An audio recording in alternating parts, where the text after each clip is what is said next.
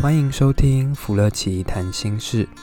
这个节目是由芙乐奇心理咨商所创立，在这里你会听到咨商所的心理师们一起分享咨商过程中的所见所闻，也聊一聊心理学的专业知识与概念。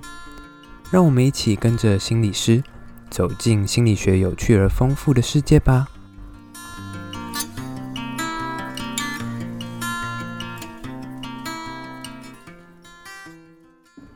大家好，我们来到新的一集福乐奇谈心事了。我们今天可能就延续上上次的主题来跟大家聊聊目标。对啊，我觉得这样蛮不错的，至少我们挖的土都把它填上去啊，不是吗？挖的坑都把它填好。说到有做到，没错。对啊，其实上次我们讲到考试焦虑，其实最后面我们就讲到，其实很多有焦虑的状况的时候，其实大家反而是因为想象的东西太太远了，或是太太难达到了。或许不止焦虑，很多忧郁，或者是就是跟焦虑、忧虑有关的那些情绪，甚至变成那种疾患的人啊，对，这个我觉得他们都很值得听这一集耶。对啊，因为就像就像你刚刚讲的，其实像很多忧郁的个案来的时候，嗯、其实我我们自己的术语是，他们可以听到他们的理想我，这件事情非常非常明显的遥远。我觉得可能要先跟各位澄清一下，忧郁的人他不是没有理想，嗯、相对的，他的理想可能比我们一般的人多的更多，多更多，就是感觉就是一个是玉山，一个是喜马拉雅山的区别。可能我们完美主义的人已经在玉山了，可他已经跑到喜马拉雅山去了。欸、我很认同你刚刚讲完美主义部分，其实忧郁的个案里面其实很多很多完美主义，而且是极大化完美主义。没错，我觉得大家可能都对于忧郁有一个。看不见的眼镜。对，所以像比如说，像我之前曾遇到一个有忧郁的个案的同学，她是一个青少女。嗯。她在考试的时候，她就觉得，呃，我完蛋了。那她完蛋什么完蛋了？她觉得，如果我的书没有念好，那我以后如果上一个普通的高呃高中，呃上一个普通的大学，那以后我就一样没什么出息。那那接下来可能我就沦为一般的工作，我沦为一般工作的话，那我又怎么对得起我的家人？那我就到四十岁之前，我都没办法买到一个房子。嗯，他非常强烈的、很清楚的讲出这段话的时候，其实我就有点吓到了。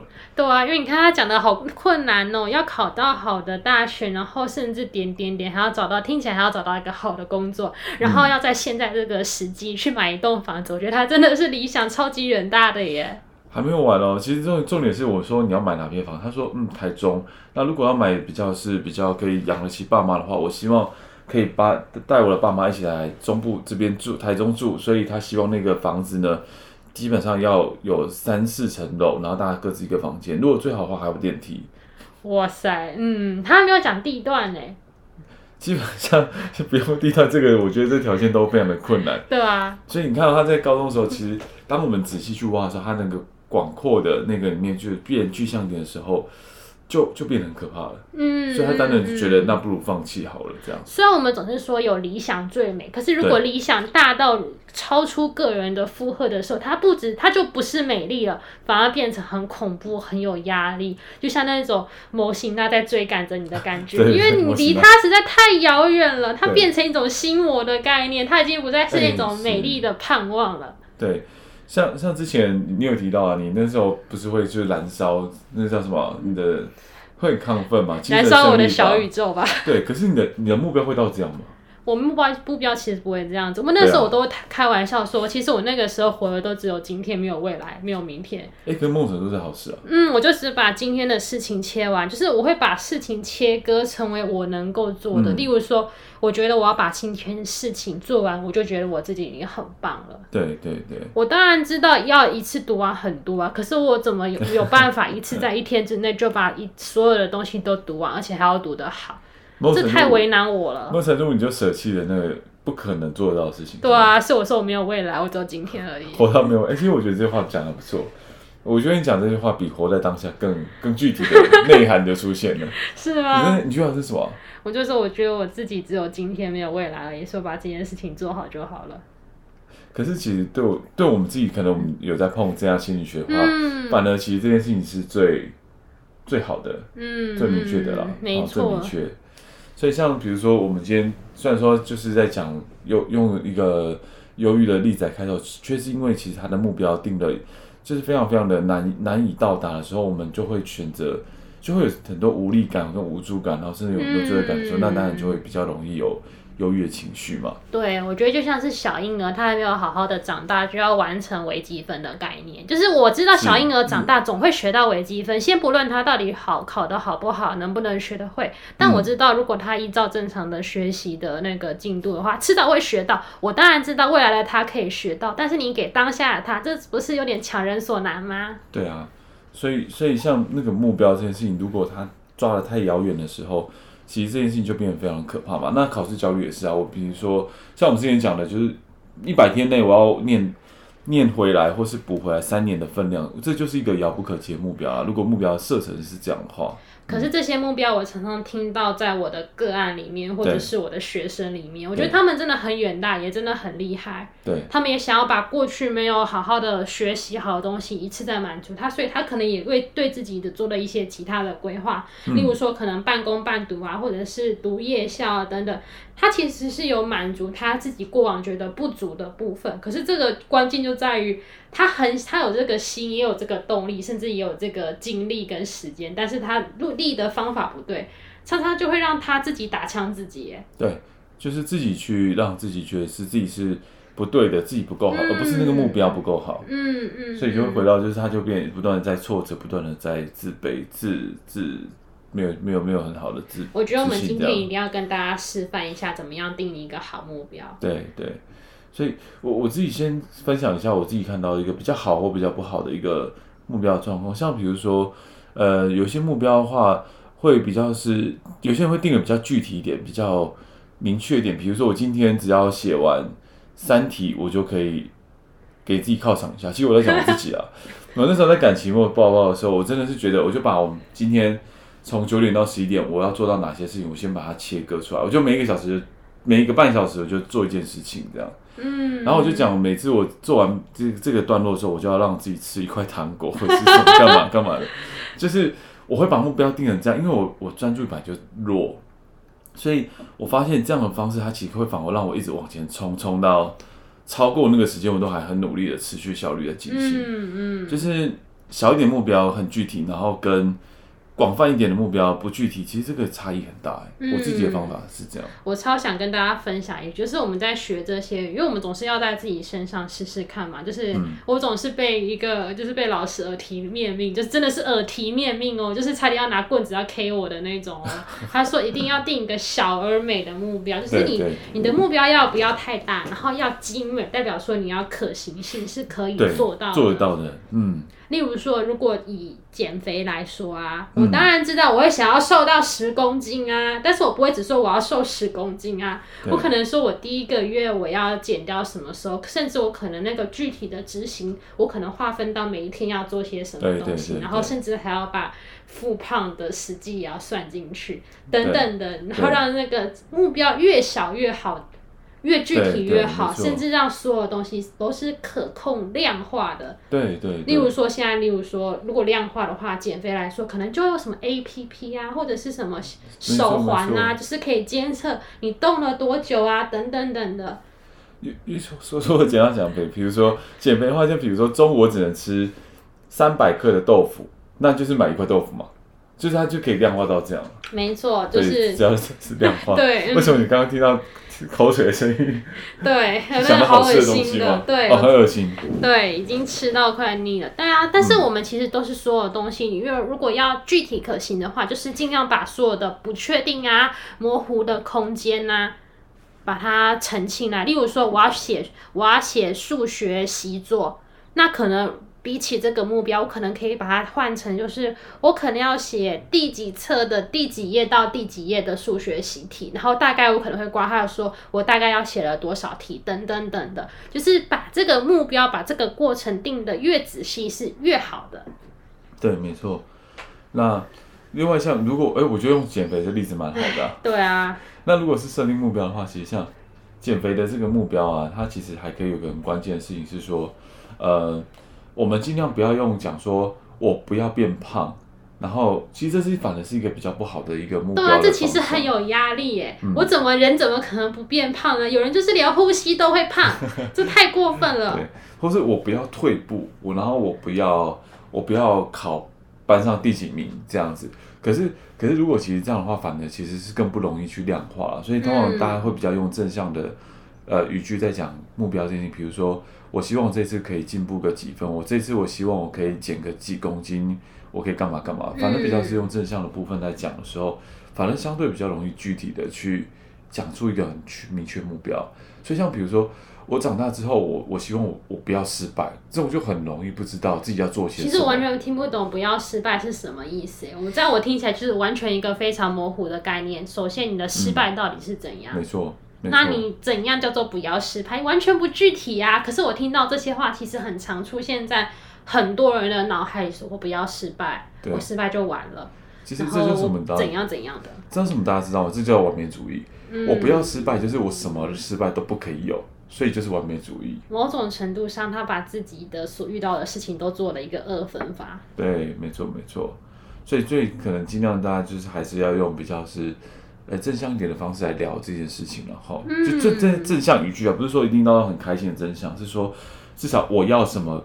去取代我不要什么，这个很关键了。对，嗯，我觉得这个越清楚越好，其实就在帮我们搭桥铺路。哎，没错没错。因为我们刚刚讲定目标，定目标其实就是让我们在做一些事情的时候是有方向的。对，没错。然后我们要其实要告诉自己，一定要花一些时间的。如果没有花时间的话，其实也不也不需要你这么的苦恼，或者不需要这么焦急。所以一定会花一些时间的。然后在达成这个目标的过程中，就像我们在跑。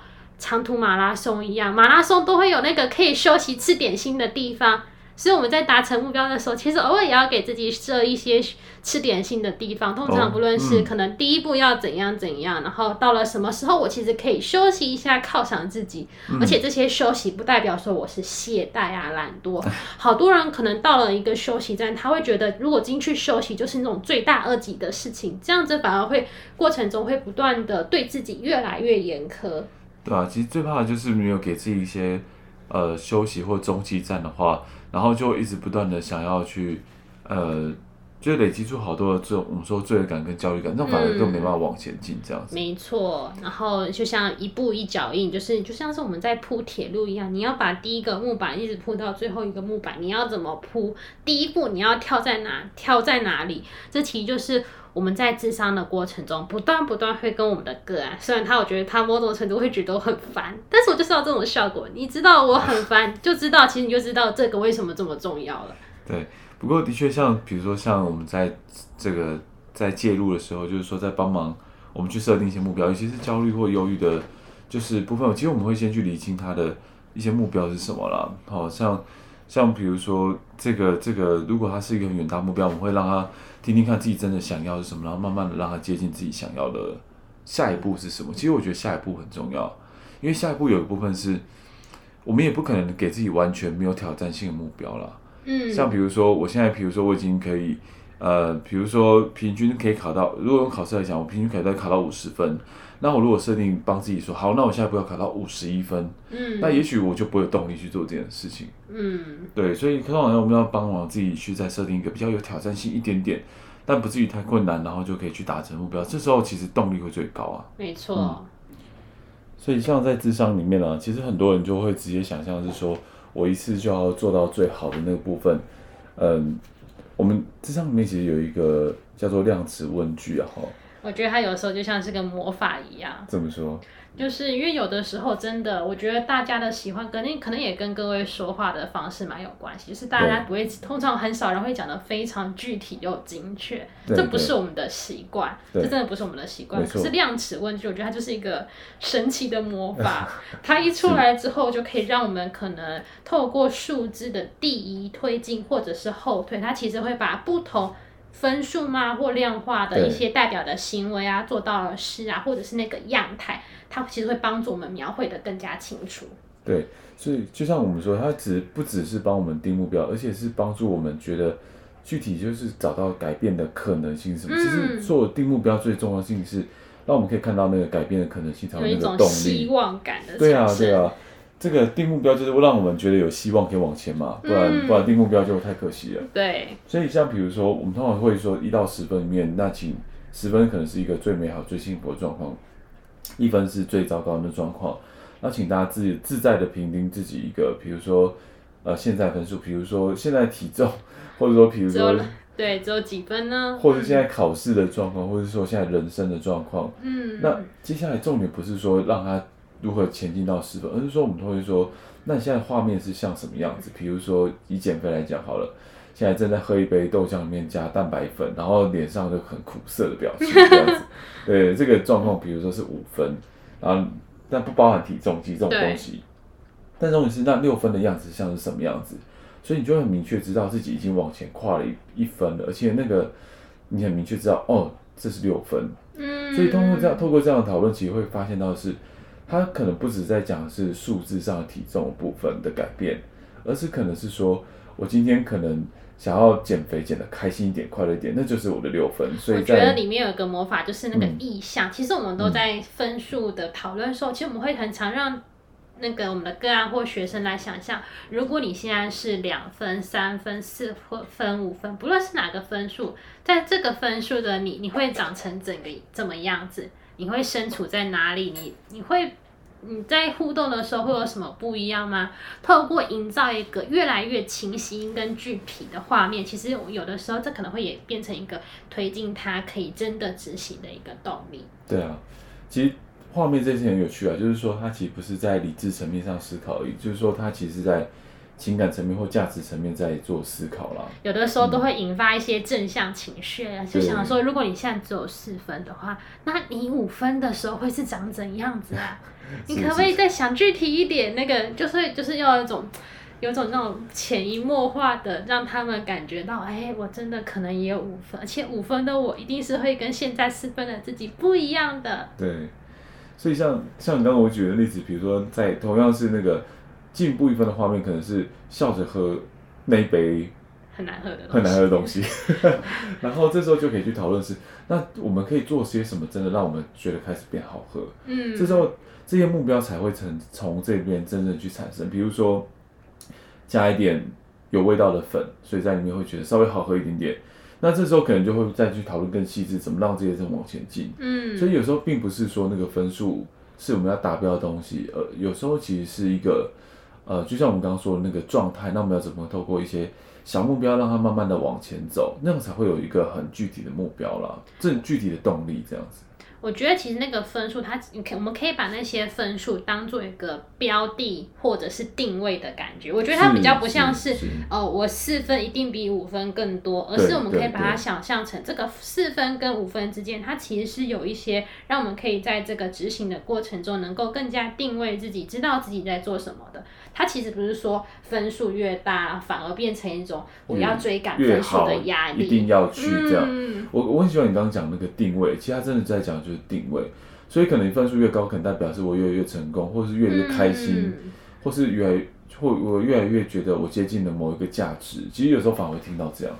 我有的时候都很喜欢跟我的个案说，其实我们在做这些，不论是用分数嘛，或者是用在道路铺路。铺向成功的道路这个比喻，其实我们在这个过程中都是让自己的努力更加的具体化，更加知道自己在做什么。因为有的时候我们在做一件很想要做的事，通常都会迷路一阵子，就是你都不知道自己就好像在被鬼打墙，或者是忙一阵子。对。对。透过一步一句一一脚印的过程中，其实会让我们减少那种迷路的感觉，就是我们不知道我们在做什么的感觉。是。是。